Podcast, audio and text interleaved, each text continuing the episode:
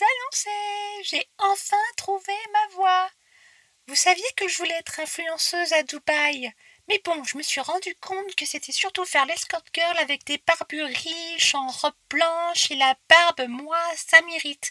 Sinon, je me suis dit que j'allais être lanceuse d'alerte, car j'arrête pas de dénoncer mes potes qui font des soirées clandestines. Mais ça ne rapporte que des emmerdes. Alors, j'ai trouvé le bon compromis qui me permettra à la fois de passer dans les médias, de voyager, en continuant de dénoncer les autres. Je vais devenir activiste écologique. Je serai la Greta Thunberg française, en plus jolie. Mais si l'adolescente euh, façon Mercredi Adams qui ne sourit jamais avec ses petites nattes là et qui dit que la fin du monde est proche en engueulant de vieux monsieur en costard. Et puis surtout, je pourrais rencontrer Hugo Clément. Mais je sais bien que je suis pas végane et que je fais toujours pas le tri sélectif. Mais ce qu'il faut voir, c'est que c'est hyper tendance. J'ai vu un reportage là-dessus et c'est vraiment le métier de demain. En gros, ils disent que si on ne fait rien, dans moins de 50 ans, on sera sous la mer et qu'on étouffera avec les déchets en plastique qu'il y a dedans. Parce que tous les gros glaçons auront fondu à cause de la pollution et tout et tout. Moi, je veux faire comme tous ces écolos qui prennent de gros avions pour dire aux autres que c'est de leur faute si les ours blancs ont bientôt disparu.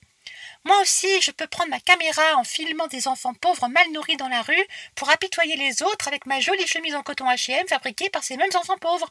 En gros, c'est agir comme d'habitude, mais en faisant culpabiliser les autres. Et ça, j'adore. Comment ça, c'est des gens qui ont de vraies convictions? Mais moi aussi, j'adore les avions et les jolies chemises en coton.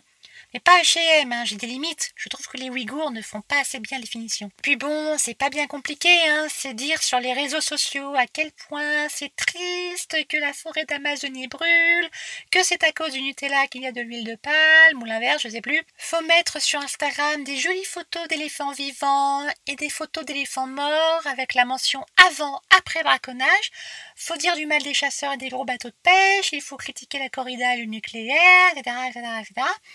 En gros, faut dire que ce qui est bon et bien, c'est ce qui est vert et bio. Le seul truc qui me dérange un peu, c'est qu'il faut arrêter de mettre du maquillage et de la crème solaire, car ça se retrouve ensuite dans les nappes phréatiques et ça pollue les océans. Alors que bon, quand tu vois que tu trouves des trottinettes électriques et des scooters dans la Seine, on peut bien mettre un peu de rouge à lèvres testé biologiquement sur des souris consentantes. De l'opportunisme environnemental Ah non, non, non, non, tout de suite les grands mots, vous ne me soutenez jamais. Je serai un étendard pour les générations de demain.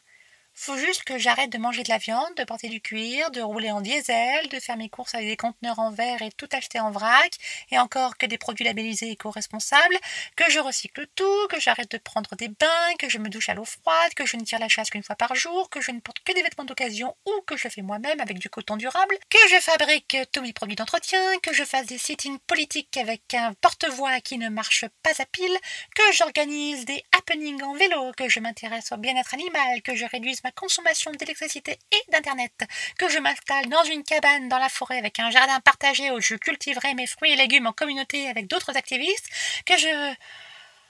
Ouais, vous avez raison, c'est beaucoup de boulot d'être écolo. J'ai peut-être aller à Dubaï finalement. On peut faire du ski avec de la neige artificielle en plein désert. Ça doit être génial.